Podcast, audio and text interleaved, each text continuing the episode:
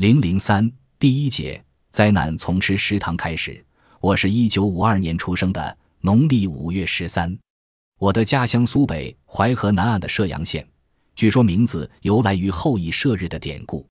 上学刚刚两年，赶上大跃进后的大饥荒。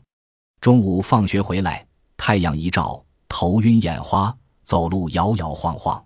上学路上有条河，桥很窄，每次走到中间便两腿打颤，看到河里的水，心就发慌，趴在桥上不敢走，只有与同学相互搀扶着才敢过桥。